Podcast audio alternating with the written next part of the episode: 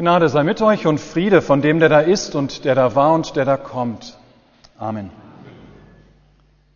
Gottes Wort für die heutige Predigt steht geschrieben im fünften Kapitel des Johannesevangeliums. Danach war ein Fest der Juden und Jesus zog hinauf nach Jerusalem. Es ist aber in Jerusalem beim Schaftor ein Teich, der heißt auf Hebräisch Bethesda. Dort sind fünf Hallen, in denen lagen viele Kranke, Blinde, Lahme, Ausgezehrte.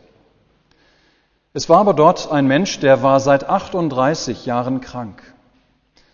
Als Jesus ihn liegen sah und vernahm, dass er schon so lange krank war, spricht er zu ihm, willst du gesund werden? Der Kranke antwortete ihm, Herr, ich habe keinen Menschen, der mich in den Teich bringt.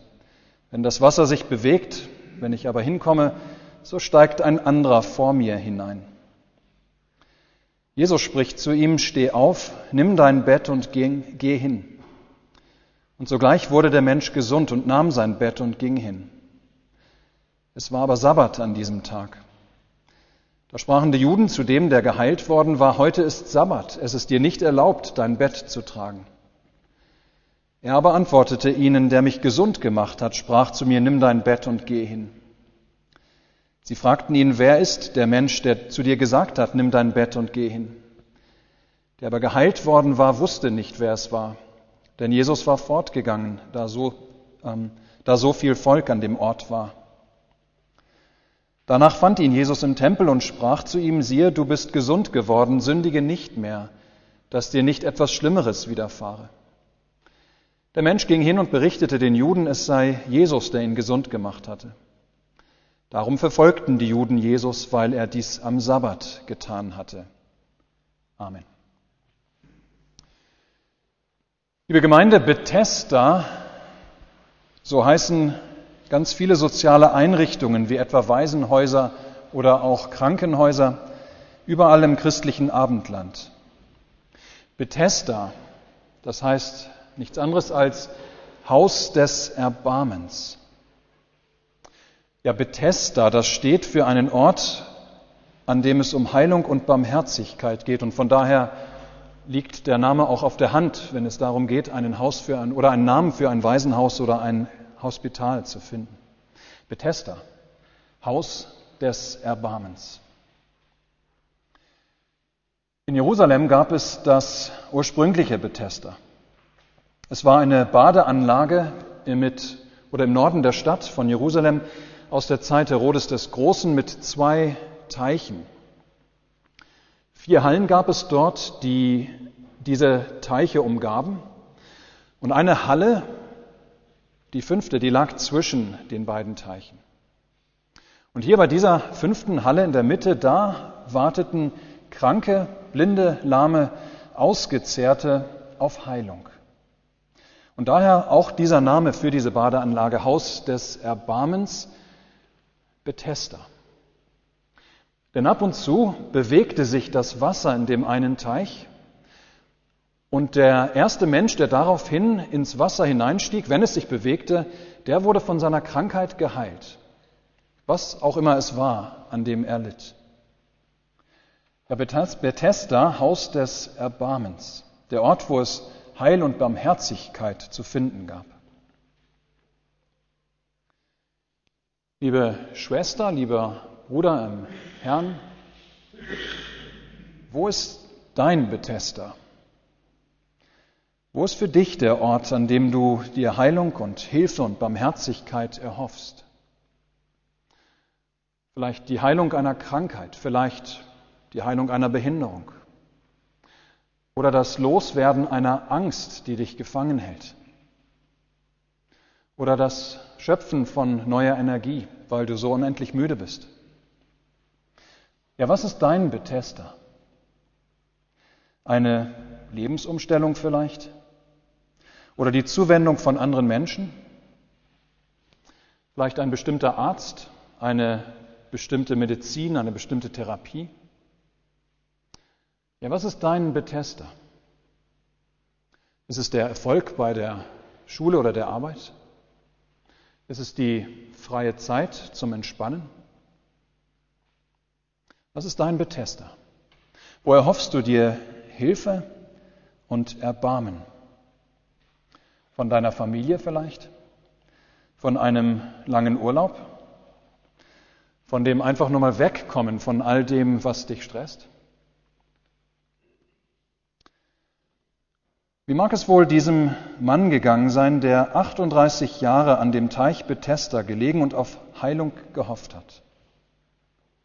Ja, ein Mensch hatte 38 Jahre lang an diesem Teich Bethesda im Norden von Jerusalem gelegen, berichtet uns Johannes, wahrscheinlich schon sein ganzes Leben lang, zumindest sein Erwachsenenleben lang. 38 Jahre, das ist wirklich eine lange Zeit in der oder eine lange Zeit, um unheilbar krank zu sein. Zumal in einer Zeit, in der Menschen überhaupt gar nicht so alt wurden wie heute noch. Ja, 38 Jahre des Hoffens auf Gott, dass er sein Unheil doch noch wenden wird. Dass er ihn doch noch heilen wird. Dass er sein Unheil doch noch wenden wird. Ja, dass er sich seiner annehmen wird, dass er einen Engel schicken wird, dieses Wasser im Teich Bethesda zu berühren und dass es ihm dann gelingt, als Ersten in dieses berührte Wasser hineinzukommen, dass er geheilt werden kann. 38 Jahre wartet ein kranker Mensch auf Genesung, auf Hilfe. Es ist erstaunlich eigentlich, wenn wir das so lesen, dass dieser Mann noch nicht aufgegeben hat nach so vielen Jahren, dass er es nicht einfach irgendwann doch gelassen hat. Doch nein, er wartet. Er wartet immer noch, zusammen mit vielen anderen Kranken und Krüppeln und Dahinsiechenden. Er wartet darauf, dass Gott hoffentlich doch noch eingreift und hilft im Hause des Erbarmens. Schade eben nur für diesen Menschen, dass jedes Mal, wenn das Wasser sich tatsächlich bewegt, andere vor ihm ins Wasser gelangen. Aber dann doch, nach 38 Jahren des Wartens greift Gott ein und hilft. Freilich auf andere Art und Weise als gedacht. Ja, Jesus findet diesen kranken Mann dort am Teich. Er war hinaufgezogen nach Jerusalem, so hören wir von Johannes, und er kam an diesem Teich Bethesda vorbei. Und indem er dort vorbeikam, sah er den Menschen, der dort schon 38 Jahre lang krank lag, und er geht auf ihn zu. Ihr Lieben, dieser Aspekt alleine ist für uns schon wahnsinnig tröstlich zu hören, dass Jesus das Leiden dieses Menschen sieht. Ja, dass es ihm nicht vor verborgen ist und auch, dass er nicht daran vorübergeht. Nein, es, das Leiden dieses Menschen ist ihm nicht verborgen. Es ist ihm nicht egal. Er geht nicht daran einfach vorüber. Und übrigens, auch dein Leiden kennt Jesus. Und wenn du auch vielleicht schon 38 Jahre leidest oder viel weniger oder gar noch mehr, wenn du auch vielleicht unheilbar krank bist oder eine andere Krankheit hast, Jesus kennt dein Leiden. Er weiß darum. Und auch dein Leiden ist ihm nicht egal. Ja, eben dafür ist er gekommen, um zu helfen. Ja, ihr Lieben, das ist so überaus tröstlich an der Menschwerdung Gottes, wie wir es hier in unserem Text heute wieder ähm, hören. Jesus kommt zu den Menschen. Er sieht ihre Leiden, er sieht ihre Krankheiten und Gebrechen. Und das heißt, er kennt auch deine Leiden und deine Krankheiten und Gebrechen. Und sie sind ihm nicht egal. Deswegen geht er den Weg, den er geht. Nein, unsere Krankheiten sind ihm und unsere Leiden, sie sind ihm nicht egal.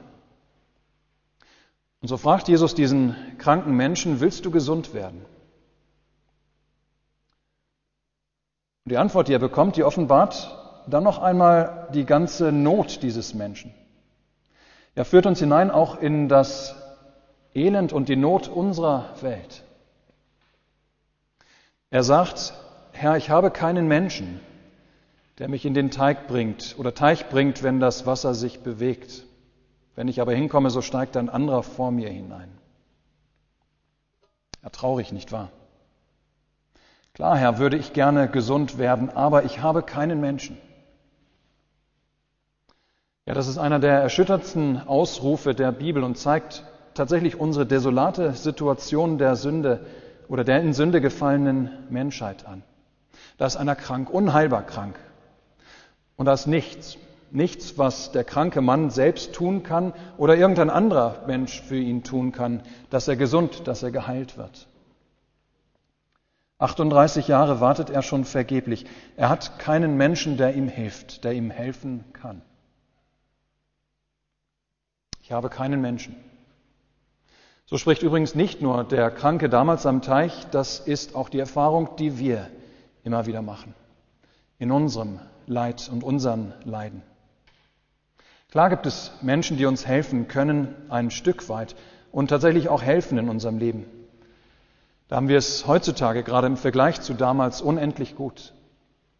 Wir haben Ärzte, wir haben Psychotherapeuten, wir haben Heiler, die vieles können und vieles gut auch tun.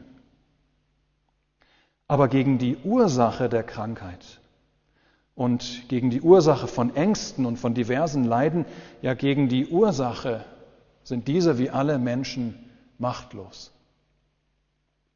Nein, da haben wir alle keinen Menschen, der uns helfen kann mit der unheilbaren Krankheit, die wir alle miteinander in uns tragen, der Sünde. Ja, mit der Sünde, die Krankheiten, viele Leiden und schließlich den Tod unausweichlich mit sich bringt. Keinen Menschen gibt es, der dem kranken Mann am Teich Bethesda helfen kann. Aber Gott sei Dank für diesen Gottmenschen Jesus Christus, der den Kranken gefunden hat. Steh auf, nimm dein Bett und geh hin, spricht dieser zu ihm. Und dann heißt es sogleich, sogleich wurde er gesund und nahm sein Bett und ging hin. Ja, wie wunderbar. Jesus hilft, Jesus hilft, wo Menschen nicht helfen können. Und er braucht dazu nicht einmal, er gebraucht dazu nicht einmal diesen Teich Bethesda. Nein, er muss nicht mit diesem Menschen etwa warten, bis das Wasser sich wieder bewegt, dass er ihn dann ganz schnell in den Teich bringen kann als ersten. Nein, Jesus spricht nur ein Wort, steh auf. Jesu Wort, das er spricht, hat nämlich Kraft, Kranke gesund und, wie wir auch noch erfahren werden, Tote lebendig zu machen. Es ist ein Wort, das er hier spricht, das er noch öfter sprechen, sprechen wird zu anderen Kranken und Gelähmten, zu Lazarus, auch zu der Tochter des Jairus. Es ist ein Wort, das zeigt, dass er von dem Vater gekommen ist, dass er eben kein normaler Mensch ist, dass er von dem Vater gekommen ist in die Welt mit der Macht über Krankheit und Gebrechen, über Leben und Tod, über die Gegenwart und die Zukunft. Ja, Jesu Tun an dem Kranken ist Schöpfungshandeln. Jesus macht an diesem Sabbat etwas neu. Er schafft etwas Neues durch sein Wort, wie Gott einst die Welt durch sein Wort geschaffen hat. Jesus schafft Leben, wo vorher Krankheit war und Tod. Ja, was Jesus hier tut, das ist ein Hinweis auf das, was noch kommen soll, wenn durch ihn, durch Jesus am Kreuz und am Ostermorgen eine völlig neue Schöpfung in die alte hineinkommt. Übrigens, und das etwas nebenbei bemerkt, vielleicht ist es euch aufgefallen, es ist nicht der Glaube des Kranken, der macht, dass er wieder gehen kann. Nein, der Mensch, der hier von Jesus geheilt wird, der weiß nicht einmal, wer Jesus ist. Er wird einfach nur gefragt, willst du gesund werden und antwortet indirekt klar. Als die Juden den Mann später, eine kurze Zeit ähm, oder eine kurze Zeit später konfrontieren, wer ihm gesagt habe, sein Bett am Sabbat zu tragen, da konnte er nicht antworten. Er wusste nicht, wer es gewesen war. Ja, noch war es für ihn ein unbekannter Wundertäter. Aber das würde sich noch ändern. Kurze Zeit später findet Jesus den geheilten Mann im Tempel, wo er ganz offensichtlich Gott für seine Heilung dankt.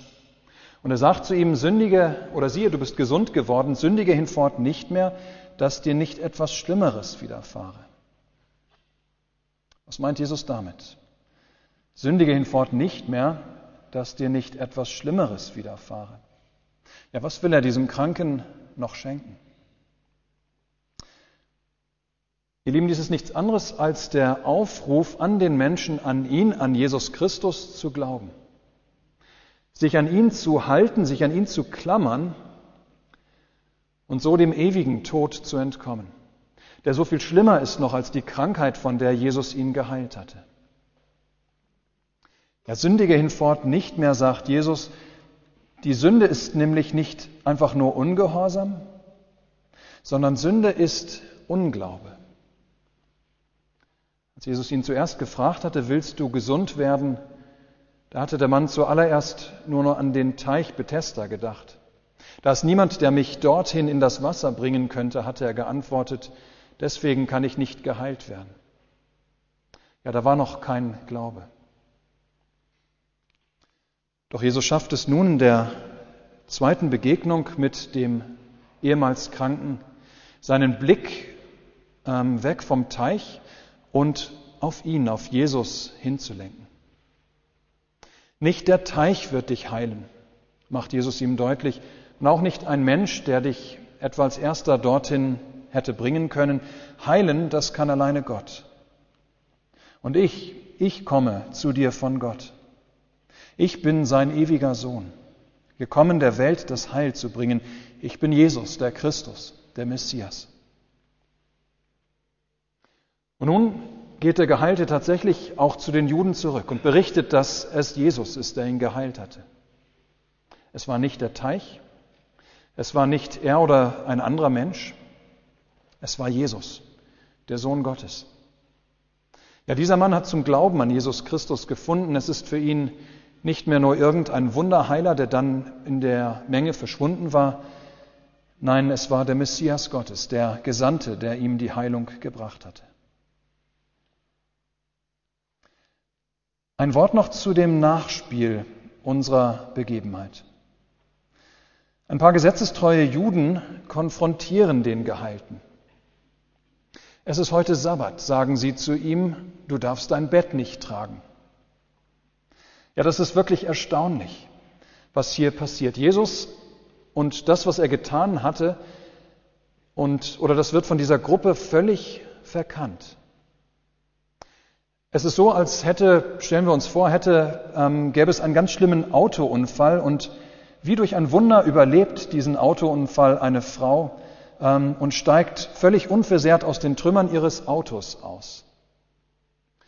Und indem sie dann über die Straße geht, um sich zur Sicherheit auf die andere Straßenseite zu begeben, ähm, wie sie dann von, einer, von der Polizei vielleicht für unachtsames und regelwidriges Überqueren der Straße bestraft werden würde. Ja, so verhalten sich die oder einige aus dem Volk an dieser Stelle. Sie ignorieren das große Wunder, das passiert unter ihnen, vor ihren Augen. Ein Mensch, der nach 38 Jahren schlimmer Krankheit geheilt ist. Ein Menschen, den sie garantiert alle kannten. So groß war Jerusalem damals nicht.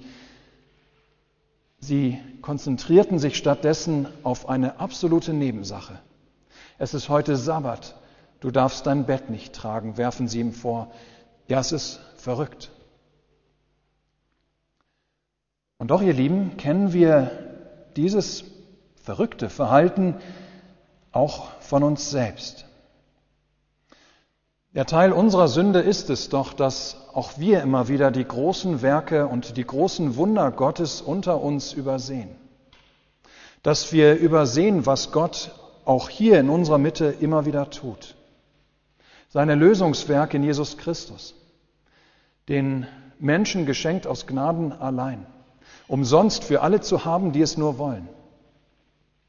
Ja, das übersehen wir immer wieder so leicht und wir beschweren uns stattdessen immer wieder über Nebensächlichkeiten. Oder wir streiten uns in der Kirche oder in einer Gemeinde um und über Nebensächlichkeiten. Oder wir sind so beschäftigt mit unserer Selbstgerechtigkeit und mit uns selbst, dass wir das Wunder der freien Gerechtigkeit Gottes, seiner Güte und Barmherzigkeit in unserer Mitte völlig übersehen wie die Pharisäer damals. Oder dass wir doch immer wieder erkennen, worum es in der Kirche in Wirklichkeit einzig und allein geht. Und so komme ich zu der Frage vom Anfang zurück. Was ist dein Betester? Wo ist für dich der Ort, an dem du dir Heilung und Hilfe und Barmherzigkeit erhoffst. Heilung einer Krankheit vielleicht, einer Behinderung, vielleicht auch das Heilwerden, das Loswerden einer Angst, die dich quält. Oder das Schöpfen neuer Energie, weil du so unendlich müde bist. Ja, was ist dein Betester? Dein Haus des Erbarmens. Du bist heute im Hause des Erbarmens. Gott gebraucht den Sabbat, um auch dich zu heilen. Ja, in der Vergebung deiner Sünden, in dem gepredigten Wort und im heiligen Abendmahl erfährst auch du körperliche Stärkung. Vor allem aber auch du erfährst Heilung in einem viel umfassenderen Sinn. Du erfährst Rettung deiner Seele. Ja, Heilung von der größten Krankheit, die du in dir trägst, von deiner Sünde. Und du wirst frei von dem Fluch des Gesetzes. Ja, von diesen Dingen wirst du frei.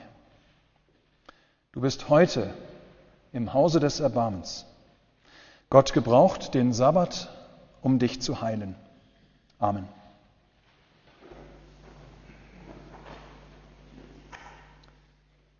Der Gott der Hoffnung aber erfülle euch mit aller Freude und Frieden im Glauben, dass ihr immer reicher werdet an Hoffnung durch die Kraft des Heiligen Geistes. Amen.